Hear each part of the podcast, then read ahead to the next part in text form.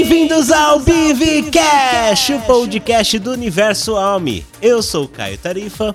Olá, bom dia. Eu sou a Andrea, sou do Jurídico e hoje a gente vai falar um pouquinho mais sobre o design, que ele é muito mais do que ícones e interfaces bonitas, mas uma metodologia de resolução de problemas. Olá, eu sou o Gilson e para você que imagina o jurídico como uma área burocrata e de difícil entendimento, fique com a gente até o final desse episódio. Vocês verão e vão mudar essa visão. Olá, eu sou Wesley. Data vênia, pessoal. Vamos conversar, vamos simplificar o jurídico aí? Muito bem! Hoje estamos aqui para falar sobre legal design. Vamos descomplicar as coisas aí no jurídico. Mas antes, siga a gente no Spotify, no Apple Podcasts, no Anchor FM, que sempre que sair episódio novo você será notificado. Agora, vamos pro tema.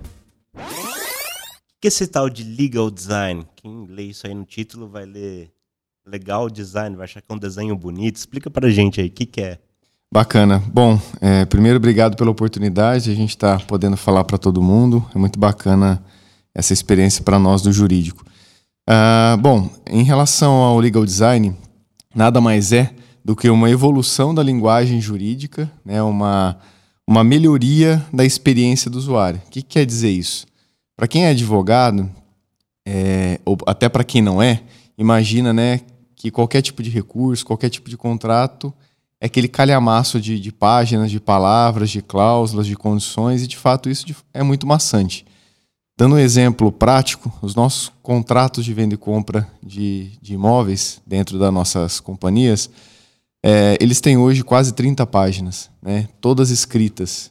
Então, quando você olha e se depara com um contrato desse, imagina um cliente numa house, né, um cliente dando uma olhada num contrato, comprando imóvel, é, é muito maçante. Ele não tem sequer a possibilidade de analisar aquilo com todo critério. Então é muito complexo. E o legal design ele vem para simplificar essa linguagem.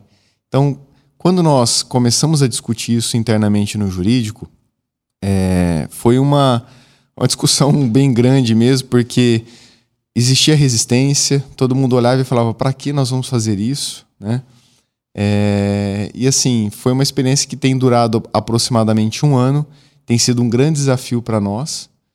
Mas a vantagem de tudo isso é que a gente está aprendendo coisas novas, o time está sendo treinado e nós estamos criando uma nova identidade com o cliente. Então, falando rapidamente é, do legal design, como, como a gente introduziu isso dentro do jurídico da companhia, a gente viu, obviamente, isso não é uma novidade, né? já existe há alguns anos, e falamos por que não fazer em casa, né? Vamos procurar entender quem fazia isso no mercado e pouquíssimas empresas tinham tido a coragem de fazer. Eu falo coragem porque, de fato, quando você muda a linguagem de um contrato, de um processo judicial, né, para uma identidade muito mais visual, você precisa ter coragem, porque nem todo mundo aceita aquilo de uma forma natural. Qual que é a vantagem que nós temos dentro das nossas empresas? Foi que nós temos a total liberdade de criar. Né? Nós podemos errar, nós podemos recriar aquilo que a gente errou, e foi isso que a gente fez. Nós começamos dentro da não só de contratos, mas também das peças judiciais, né, dos nossos processos, e nós começamos a fazer isso de forma é, pontual com alguns funcionários e hoje todos estão treinados, inclusive a nossa área de cobrança tem sido treinada para realizar esse tipo de trabalho.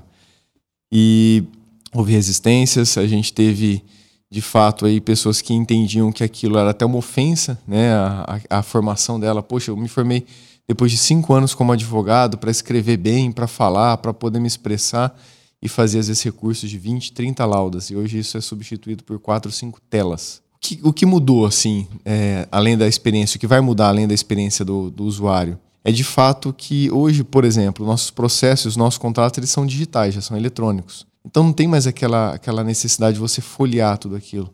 Então a tela substituiu a página, né, a folha física, e isso facilitou bastante. Então a gente simplificando isso, né, André, acho que nos trouxe assim para uma realidade muito mais próxima do nosso cliente, muito mais próximo do nosso usuário. E isso daí com certeza assim vai facilitar e melhorar a, a vida do nosso cliente. Né? Isso passou por Dex, Dex nos ajudou, a diretoria de experiência com o cliente ajudou com pesquisas práticas em relação a esse tema E também nós contratamos um parecer jurídico só para confrontar e verificar, olha, estamos descumprindo algum requisito da lei? E a, conclu a conclusão foi clara de que não. Nós estamos cumprindo exatamente aquilo que a lei diz e melhorando muito aquilo que o nosso cliente vai vivenciar ao se deparar com um documento nosso. É, Caio, o berço do, do legal design foi a Universidade de Stanford, né, que lá eles fizeram oficinas mesmo para debater o tema, para trazer o direito mais humanizado, mais próximo das pessoas. Então, é mais uma metodologia de resolução de problemas através de, de, de desenhos, né? Que, que vai ajudar as pessoas a entender o direito, trazer mais humanização para o direito, é aproximar o cliente do direito, porque hoje o cliente ele quer fazer parte do problema, né? Não era como antigamente que falava assim, não, o problema está com o meu advogado. Está nas mãos do meu advogado. Hoje não, o cliente quer fazer parte do problema, quer entender o, o passo a passo do problema. Então, o legal design veio para isso, para aproximar também o cliente. É, historiando um pouquinho, conforme a, o Gilson falou, o André comentou também, é, na verdade não é algo novo, né? é uma, é, é uma criação, na verdade, do design thinking, que já, né, já existe. Né? E o design thinking, na verdade, é uma, é uma forma de pensamento, é uma espécie de, de filosofia, né? vamos dizer assim. E é muito focado no, no, na empatia, né? na verdade. assim No final, é foco no interlocutor que nós sabemos aí do, do juridiquês, né, um grande problema aí do, do, dos, dos operadores do direito, e a ideia justamente é facilitar a linguagem. Até o Dr. Wesley aderiu, hein? Ó que, ó que evolução. e a faculdade de Direito, ela é bem tradicional, né? Então, o que a gente vem fazendo com o time é tirar isso, é uma mudança de mentalidade mesmo, né? Porque a, a, faculdade de Direito, ela é tradicional, ela traz as palavras difíceis, o direito é muito burocrático, digamos assim, né? E tem que ter uma mudança de mentalidade do time mesmo para passar a pensar o direito em design. Eu achei interessante que o Wesley comentou sobre design thinking, que é uma metodologia que a gente vê sendo aplicada inicialmente em áreas muito ligadas à inovação e agora é, expandindo aí para todas as outras áreas possíveis. Então, o legal design ele é uma metodologia ele não é simplesmente um livrinho de regras, ó, tem, o contrato tem que ser mandado online, ó, os termos têm que ser mais fáceis. É uma metodologia de experiência para o cliente. É isso. Exatamente. Na verdade, assim, a nossa empresa ela vem já de três anos para cá numa boa evolução, quase quatro anos, vamos dizer assim. É, a gente começou e fomos uma das primeiras empresas a implantar o contrato eletrônico. Né? Então, nossos contratos há praticamente quatro anos, eles já são assinados eletronicamente pelos nossos clientes. Então o legal design começou aí. Exatamente. Uhum. Aí eu acho que foi a semente, né? E aí, quando nós tivemos a experiência no Vale do Silício com todo, todos os executivos da empresa, é, eu até pensava inicialmente, o que, que nós, né, como, como jurídico, vamos fazer num local desse? E depois, conversando com, com vários outros colegas, a gente falava assim, poxa, a gente tem uma baita é, oportunidade aí, né? Porque o jurídico sempre, quando alguém comenta, é naquela brincadeira, pô, como vocês falam difícil, como vocês são difíceis, né? Será que vocês são pró-negócio, vocês jogam areia no negócio? E aí eu falava, poxa, essa é uma dor da empresa. Essa é uma visão errada que a gente tem, né? Da nossa área. Porque o nosso objetivo como um jurídico corporativo é facilitar a experiência, facilitar o negócio em si. E aí eu olhava falava assim com, com a nossa liderança, né? O que, que a gente pode fazer de diferente? O que a gente pode melhorar? A princípio, a gente olhou uma outra empresa do mercado, que, que é bem tradicional, bastante grande também, e ela inovou mudando a linguagem do contrato, que foi muito bacana. Ela melhorou muito a, a experiência ao tirar uma série de jargões jurídicos, né? uma, uma série de textos de lei do, do conteúdo do contrato. E quando nós começamos a falar de legal design, nós começamos exatamente assim, até de forma errada, né, André? A gente começou pegando um contrato nosso e tentando simplesmente é simplificar verdade, ele, é. né? E aí nós olhamos e vimos o seguinte, poxa, é, isso não vai fazer a gente fazer nada, nada novo. Então vamos fazer o seguinte, vamos rasgar isso, vamos pegar uma tela em branco, uma, não é? Foram várias tentativas. Isso. e aí vamos falar, vamos reescrever o contrato, né? Vamos dizer, vamos verificar o que a gente precisa ter como condições no contrato e vamos escrever de uma forma simples. Para que quem está ouvindo, né, não está vendo a, a, gente, é, pode imaginar, mas o que, que, que, é tudo isso que eles estão falando? O né? que, que muda na prática? É simples. Vou pegar, por exemplo, um contrato de venda e compra de cliente. A gente denominava o cliente como é, promissário comprador e a empresa como promitente vendedora. Hoje, como que eles estão denominados nesse nosso contrato? Cliente e Vita, ou Build. Né? A localização do imóvel, como que, ele, como que era? Era dito simplesmente, escrito ali o endereço do imóvel onde se localizava. Hoje o cliente vai ter a oportunidade de ele clicar na tela e vai abrir pelo Google Maps a localização exata do empreendimento dele. E, e nisso, né, Gilson, é, a gente tem ações judiciais de clientes falando que não sabia onde que era o empreendimento. Temos ações judiciais com o cliente reclamando de que ele não sabia onde era a localização. Exato. E com o QR Code indicando a localização do imóvel, não tem como ele falar que, que não conhece, que desconhece a localização do imóvel. Outra, outra coisa importante é que o nosso contrato ele não é um instrumento só né? Ele não, não ele não está sozinho, vamos dizer assim, quando o cliente assina. Ele assina junto a convenção de condomínio, o memorial de incorporação, né? Convenção de condomínio são todas aquelas regras que ele vai obedecer no futuro dentro do empreendimento. Memorial de incorporação é o documento que onde for registrada a incorporação tem todos os dados técnicos. O memorial descritivo, que é o memorial onde consta tudo que vai é, incorporar o empreendimento dele, ou seja, e a unidade dele. Então, como é o acabamento do piso, parede, revestimentos, metais sanitários, né? Tudo isso, o que é bastante importante e muitas vezes o cliente passa despercebido sobre isso, além da planta, que é vital para o cliente saber exatamente como é a implantação do apartamento ou da casa dele, né? Isso hoje no nosso contrato também vai ter um QR Code que ele vai conseguir bater a tela do celular ou vai clicar ali e vai abrir esses documentos como anexo para ele ver na tela. Então, o contrato está vai... virando um site, quase. Exatamente, é, é, é um contrato interativo, né? É, então, assim, é muito mais simples para o cliente. Quando a gente fala, por exemplo, de rescisão, que é uma das, das obrigações da lei, né? A rescisão do contrato, isso é, um, é uma coisa que geralmente as empresas guardam isso a sete chaves. Nós não podemos expor muito.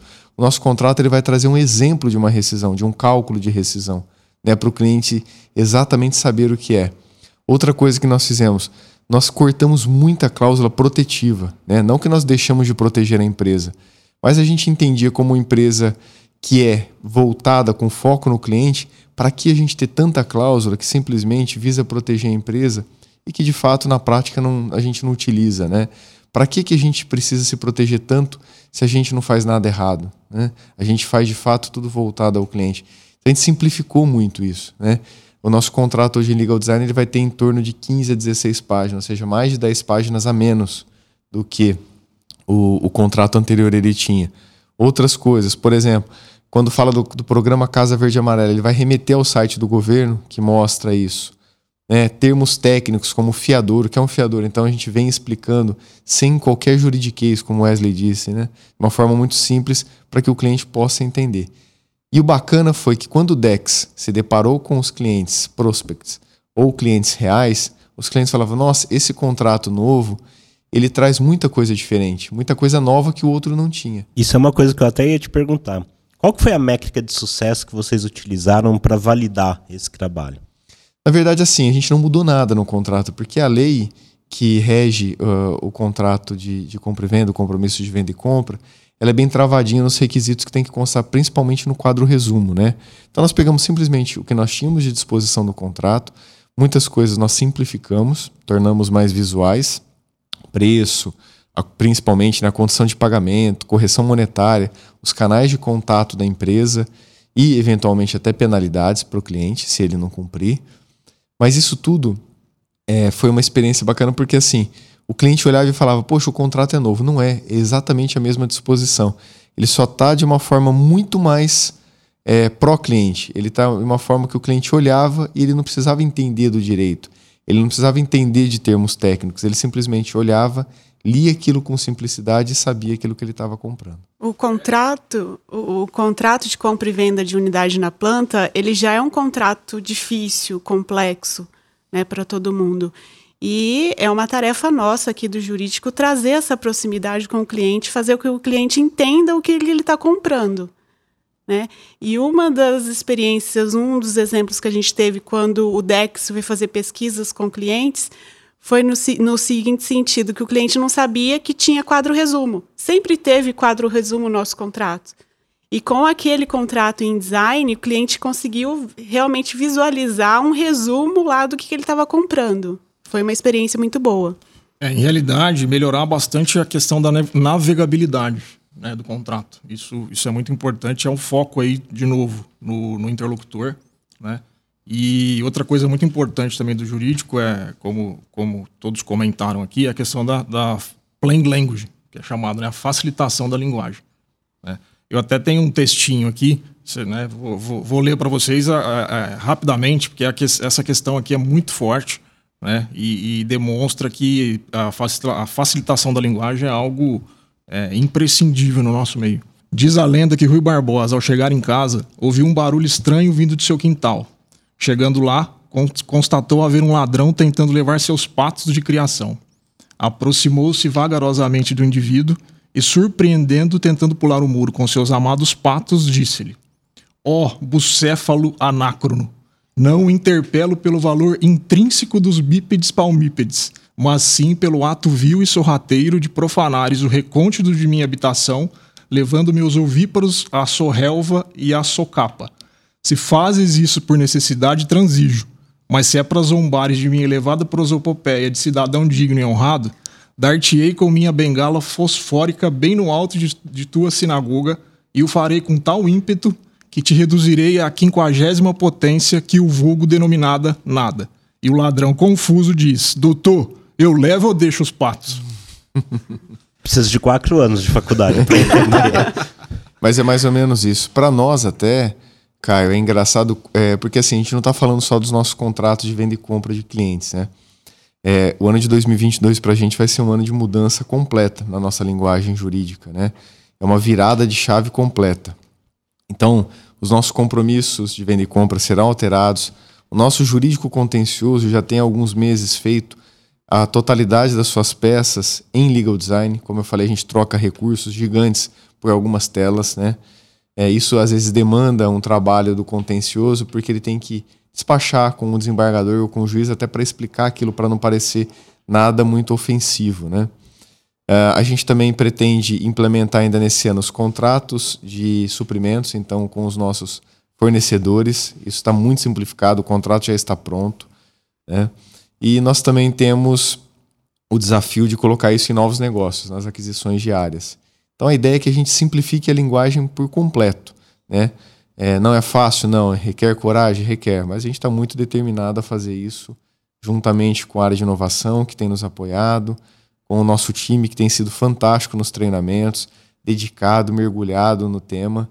Então isso tem, tem sido muito bacana para gente. Ô Gilson, você já teve alguma experiência de entregar esse contrato na mão de, de repente, um outro advogado? Caso de novos negócios, deve acontecer bastante. É, e ele se surpreender com a, com a linguagem ali, do quão diferente a, a, aquele documento está sendo entregue? Bacana a sua pergunta, porque nós temos passado por uma etapa onde nós temos feito muito benchmarking com várias outras empresas e escritórios de advocacia também. E nesses bens nós temos apresentado uma, uma proposta nossa que é de uma unidade de negócio do jurídico e recuperação de crédito, a nossa cobrança. E nessa apresentação a gente mostra esses modelos, né? E a gente quer ouvir, inclusive, o, o nosso parceiro, né, o, o outro lado da mesa, para ver o que ele acha daquilo. E, na grande maioria dos casos a reação é muito, muito positiva. No sentido de, poxa, vocês vão vender isso, vocês vão poder compartilhar isso, né?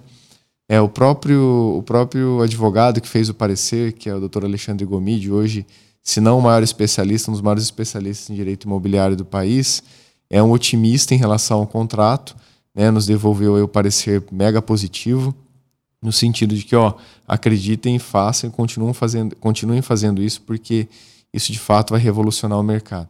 É por essa razão que a gente vai levar para a Brainc agora em breve num bate-papo com as demais parceiras do mercado, é, esse projeto. Né? Não porque a gente quer ser o primeiro, não porque a gente quer ser diferente de ninguém, mas para provocar, de fato, uma reação em cadeia, para que as outras empresas possam entender que isso vai melhorar a experiência do mercado imobiliário e não apenas a experiência da build da Vita. Né? Então, isso é uma semente que a gente quer plantar. Algumas empresas já vêm tratando esse tema, então vai ser bacana porque podem ver experiências, dificuldades, tivemos várias né?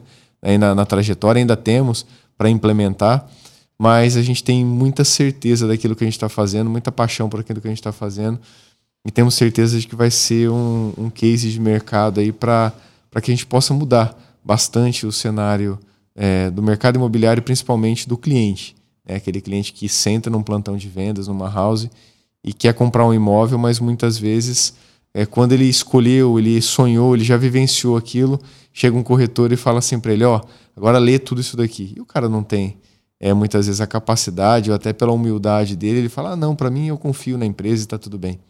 Isso não é proporcionar de forma nenhuma uma experiência positiva, né?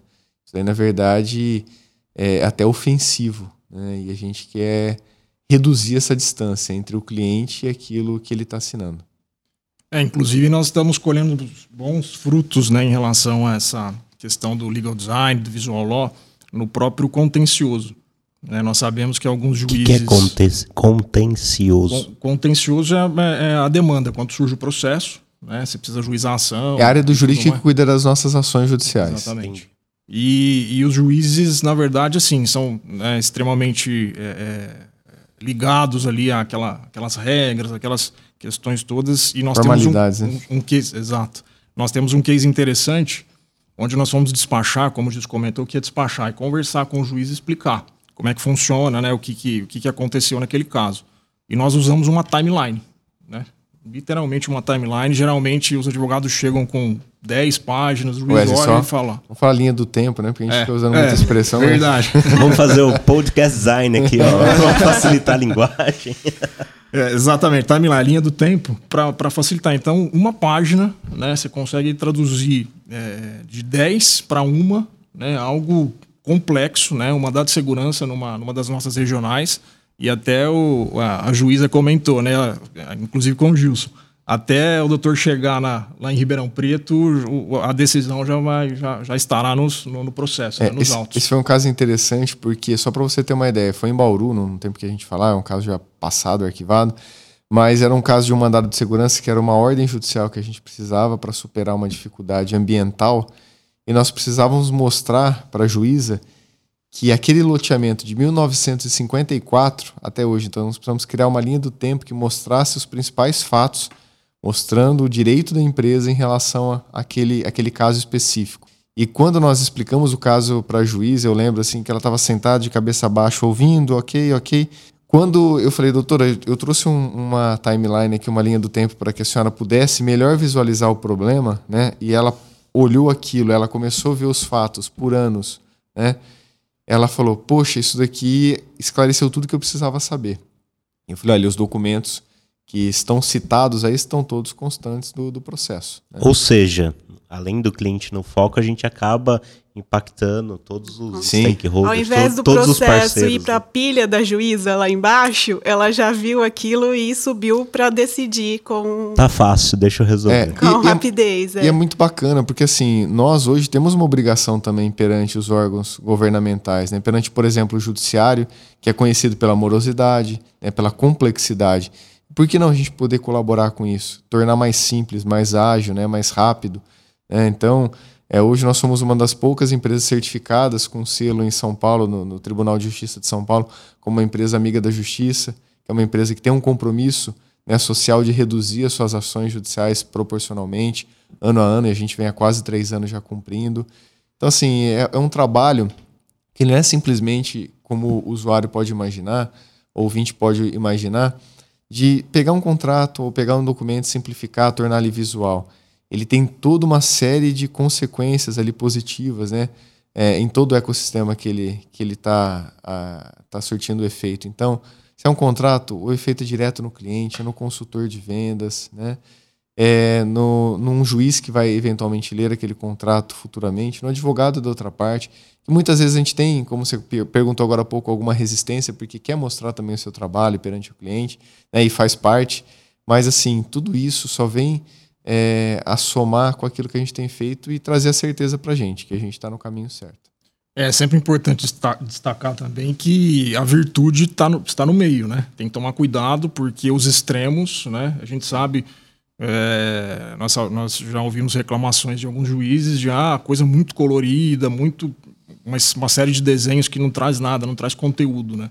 Então é importante, né, tem que tomar cuidado de construir algo que de fato vá dizer algo, né, alguma coisa, vai trazer, vai traduzir, né, aquela, aquela questão, o direito é. em, em, de forma mais Tem, tem muitos advogados, fácil. né, Wesley, a gente tem visto aí que acaba sendo até objeto de chacota, porque o legal design ele é de fato um treinamento, ele é uma técnica que é ensinada. Então, é, não foi simplesmente, ó, começa a trocar essa página por um desenho, por uma timeline, por um QR Code, etc. Ele tem uma técnica de como chegar naquele modelo, né? Nós, nós pagamos uma empresa para que pudesse treinar algumas pessoas do nosso time e essas pessoas hoje multiplicaram o conhecimento para todo o time. Então, é, muitos advogados que às vezes querem se aventurar nessa técnica, acaba pegando um texto, por exemplo, e pintando tudo de amarelo, pintando de vermelho, colocando uma seta. Isso daí não é uma técnica de, de legal design. Né? Isso, é, na verdade, é chamar atenção. Fica até assim, é aberrador aquilo, né? Você olhar aquilo de fato assusta.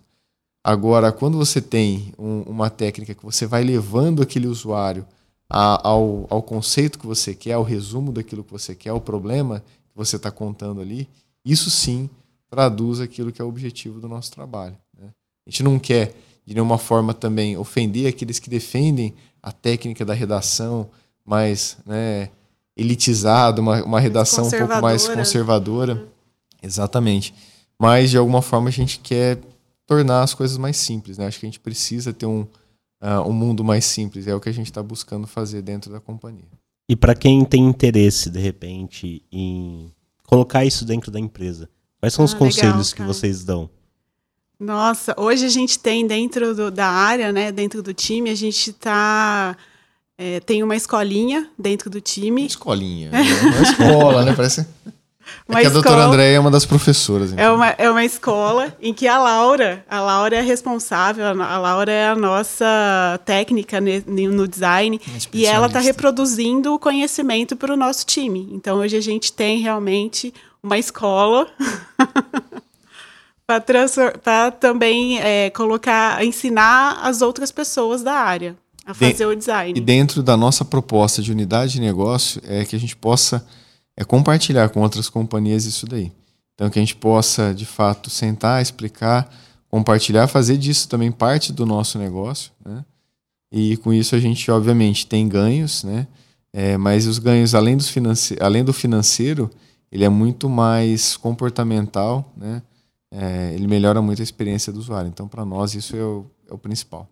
E o que vem pela frente? A gente já passou aí por um processo de digitalização, simplificação e agora? Quais são os próximos passos? Bom, os próximos passos é de fato a gente pegar tudo aquilo que a gente já criou e colocar para rodar, colocar em prática. É, isso tem sido, de alguma forma, nós temos tido algumas limitações, né? E quando a gente conversa com empresas que também trataram do tema, também tiveram as suas limitações, principalmente no aspecto técnico. Legal, muito bacana, mas como eu coloco isso para rodar? Dentro da nossa companhia, a pergunta é como que a gente coloca isso dentro do CIS, né? Justamente numa fase de transição. Mas é, nós trouxemos uma pessoa que poderia nos ajudar, né, voltada a uma linguagem jurídica. Ele tem tido uma excelente interação com a equipe de inovação, com a equipe de TI. Isso tem sido um diferencial, né? É, porque para nós, no nosso conceito, inovar é tornar simples uma série de processos. Então não é criar nada muito novo, reinventar a roda, é simplesmente simplificar aquilo que já existe. E é o que a gente está buscando fazer. Para nós, olhar para frente, né, olhar para o futuro é justamente isso. É, é a gente poder compartilhar com outras pessoas físicas, pessoas jurídicas, empresas do mercado, imobiliárias, etc. Isso que nós temos feito. Né? Isso vai ser muito bacana. A gente acredita que isso vai ser um diferencial. Isso vai projetar com certeza não o nosso trabalho, mas a nossa companhia como é, aquilo que de fato ela se propõe a fazer na causa justa, que é fortalecer todo o ecossistema. Já existe também, né, pessoal, um movimento. É, existe um, um PL, um projeto de lei, para alterar um artigo do Código Civil para nas sentenças, no dispositivo da sentença, que é o resumo da sentença, ela trazer uma linguagem mais coloquial né, uma linguagem mais voltada às pessoas mesmo entender. A pessoa que está impactada naquela sentença, ela pode entender o que o juiz decidiu. É. Então, já isso é o poder judiciário já transformando também a, Não, nós tivemos, inclusive, num evento recente aqui em Ribeirão Preto, na, na FAP, um evento do Ibradim, Instituto Brasileiro de Direito Imobiliário, onde nós pudemos falar com, com advogados e com juízes. Né?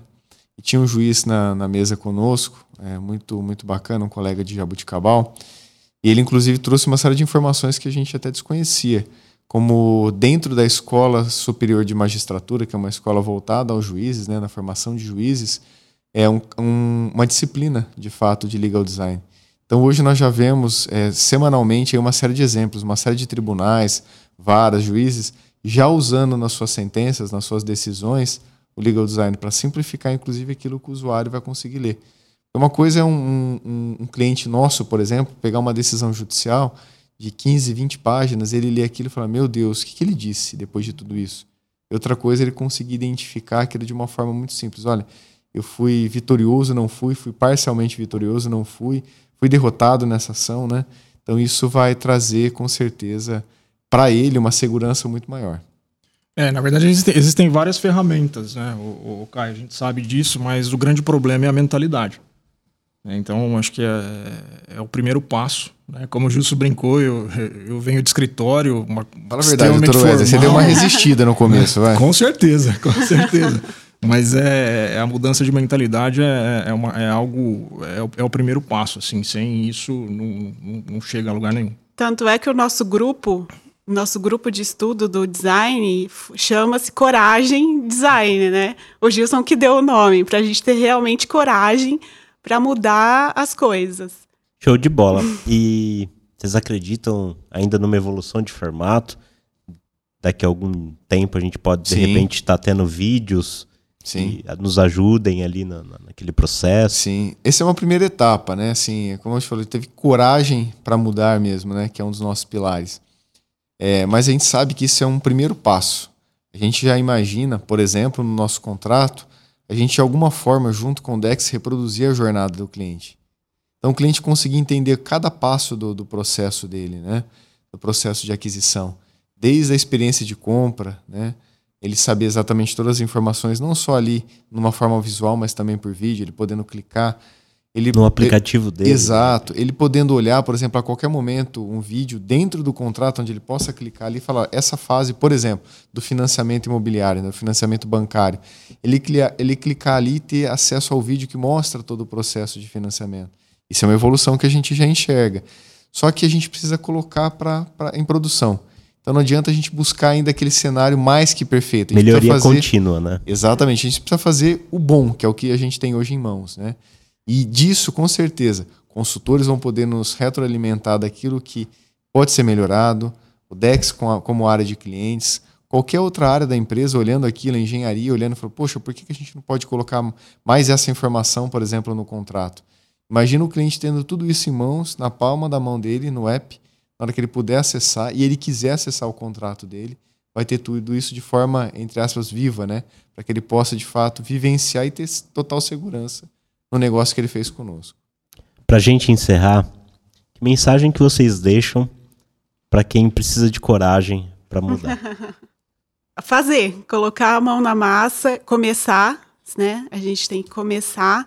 É, é uma mudança realmente de mentalidade para mudar e a, a, o objetivo é buscar melhorias, né? buscar facilidade para o cliente que vai também nos retornar com facilidade. Então tem que começar e pôr a mão na massa. É isso aí. E é importante também deixar claro que coragem, pessoal, é... não é ausência de medo. Né? Coragem, é... sentir medo é natural, é humano. Nós temos que fazer mesmo assim. Vamos, vamos fazer com medo mesmo. é isso aí. Uma dica é procura a gente, né? Brincadeira. Mas assim, a gente está disposto sim a bater um papo sobre isso. Qualquer pessoa de qualquer área que, que possa vir falar com a gente, trazer qualquer ideia, super bem-vindo, tá? Mas uma dica que a gente deixa assim para quem para quem está ouvindo é faça, sabe? Não precisa entender muito, comprar livro, ler, entender a técnica. Basta dá um, dá um Google, começa a olhar aquilo que é feito de fato como legal design. Né? Busque empresas que já praticam, né? Peguem os exemplos dessas empresas, porque não precisa criar muito, não. Você pode olhar aquilo que é feito né, e fazer de uma forma diferente com a sua linguagem. É, não, não é vergonha nenhuma a gente copiar aquilo que é bom. Né? E a gente fez em alguns exemplos daquilo que a gente criou, que a gente reproduziu, a gente reproduziu alguns exemplos, né? Então, assim, simplesmente como o André falou, tenha coragem e comece a fazer, né? No, o primeiro boneco às vezes não sai tão bonito, mas o segundo vai melhorando, o terceiro vai ser melhor ainda. E aí a gente entra num processo de evolução contínua. E aí é, é o que a gente tem buscado dentro da nossa equipe. E assim, eu queria deixar uh, meus parabéns e um agradecimento especial ao nosso time, que de fato são aqueles que fazem. Né? A gente entra dando pitaco, criticando, elogiando, mas quem mete a mão na massa e quem faz isso é o time e eles são merecedores é, daquilo que a gente tem feito. Então, parabéns a eles, é a minha gratidão. Show de bola. Obrigado, pessoal do Jurídico. Obrigada, Caio. Obrigado você, ouvinte, também, que nos acompanhou até aqui. E até o próximo episódio. Tchau, tchau.